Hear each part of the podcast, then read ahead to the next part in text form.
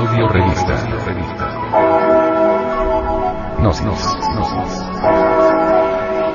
Edición 176 enero del 2009.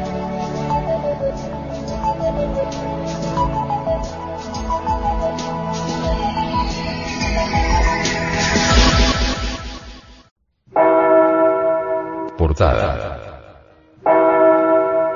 Megalítico de Stonehenge. Los códices y libros antiguos como la Biblia y el Mahabharata, nos informan de la existencia de gigantes en la antigüedad, como los de Giborim y los anteipos diluvianos. Tenemos las cinco estatuas de Banyan redescubiertas por el famoso viajero chino Yuan Tsan. La más grande representa la primera raza humana cuyo cuerpo protoplasmático, semietérico, semifísico, está así conmemorado en la dura piedra imperecedera, para instrucción de las generaciones futuras. Pues de otro modo su recuerdo no hubiera jamás sobrevivido al diluvio atlántico. La segunda, de 120 pies de alto representa con entera claridad al nacido del sudor, la raza hiperbórea. La tercera mide 60 pies e inmortaliza sabiamente a la raza Lemur que habitó en el continente Muolemuria situado en el Océano Pacífico. Sus últimos descendientes se hallan representados en las famosas estatuas encontradas en la isla de Pascua. La cuarta raza representada por la correspondiente estatua, vivió en el continente Atlante situado en el Océano Atlántico y fue aún más pequeña aunque gigantesca en comparación con nuestra actual quinta raza. La última de estas cinco imágenes resulta siendo un poco más alta que el término medio de los hombres altos de nuestra raza actual. Es obvio que esa estatua personifica a la humanidad aria que habita en los continentes actuales.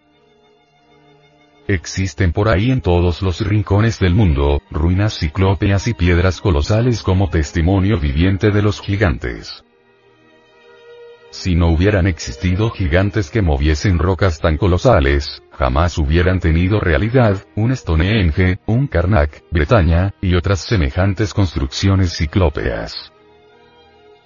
Las piedras monstruosas de Stonehenge eran llamadas antiguamente Chiorgaur o el baile de los gigantes.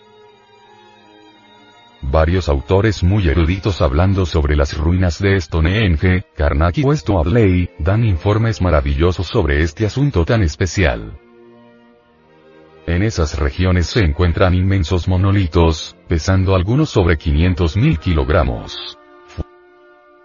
Fueron los gigantes de los antiguos tiempos quienes pudieron un día levantar esas moles, colocarlas en forma simétrica perfecta, y asentarlas con tal maravilloso equilibrio que parece que apenas tocan el suelo, y que aun cuando el contacto más ligero de un dedo las pone en movimiento, resistirían, sin embargo, la fuerza de 20 hombres que intentasen desplazarlas. Fueron gigantes los que transportaron las piedras para la construcción de las pirámides de Egipto. Las enormes piedras oscilantes usadas por los gigantes, son extraordinarias, pero ¿por qué oscilan? Las más enormes de ellas son, evidentemente, reliquias de los atlantes. Las más pequeñas, son las rocas de Brimam, con piedras giratorias en su cúspide, son copias de los lito y más antiguos.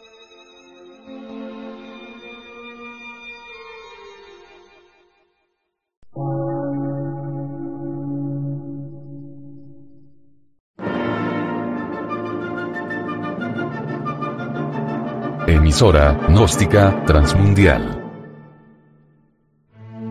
Por una nueva civilización y una nueva cultura, sobre la faz de la Tierra.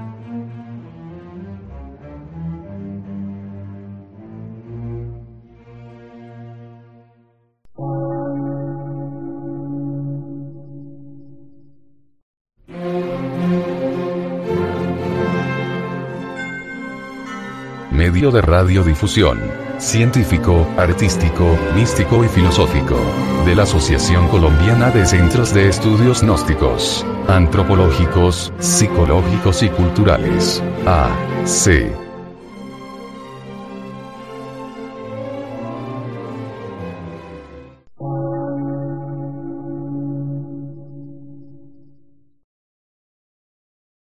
Lectura en movimiento.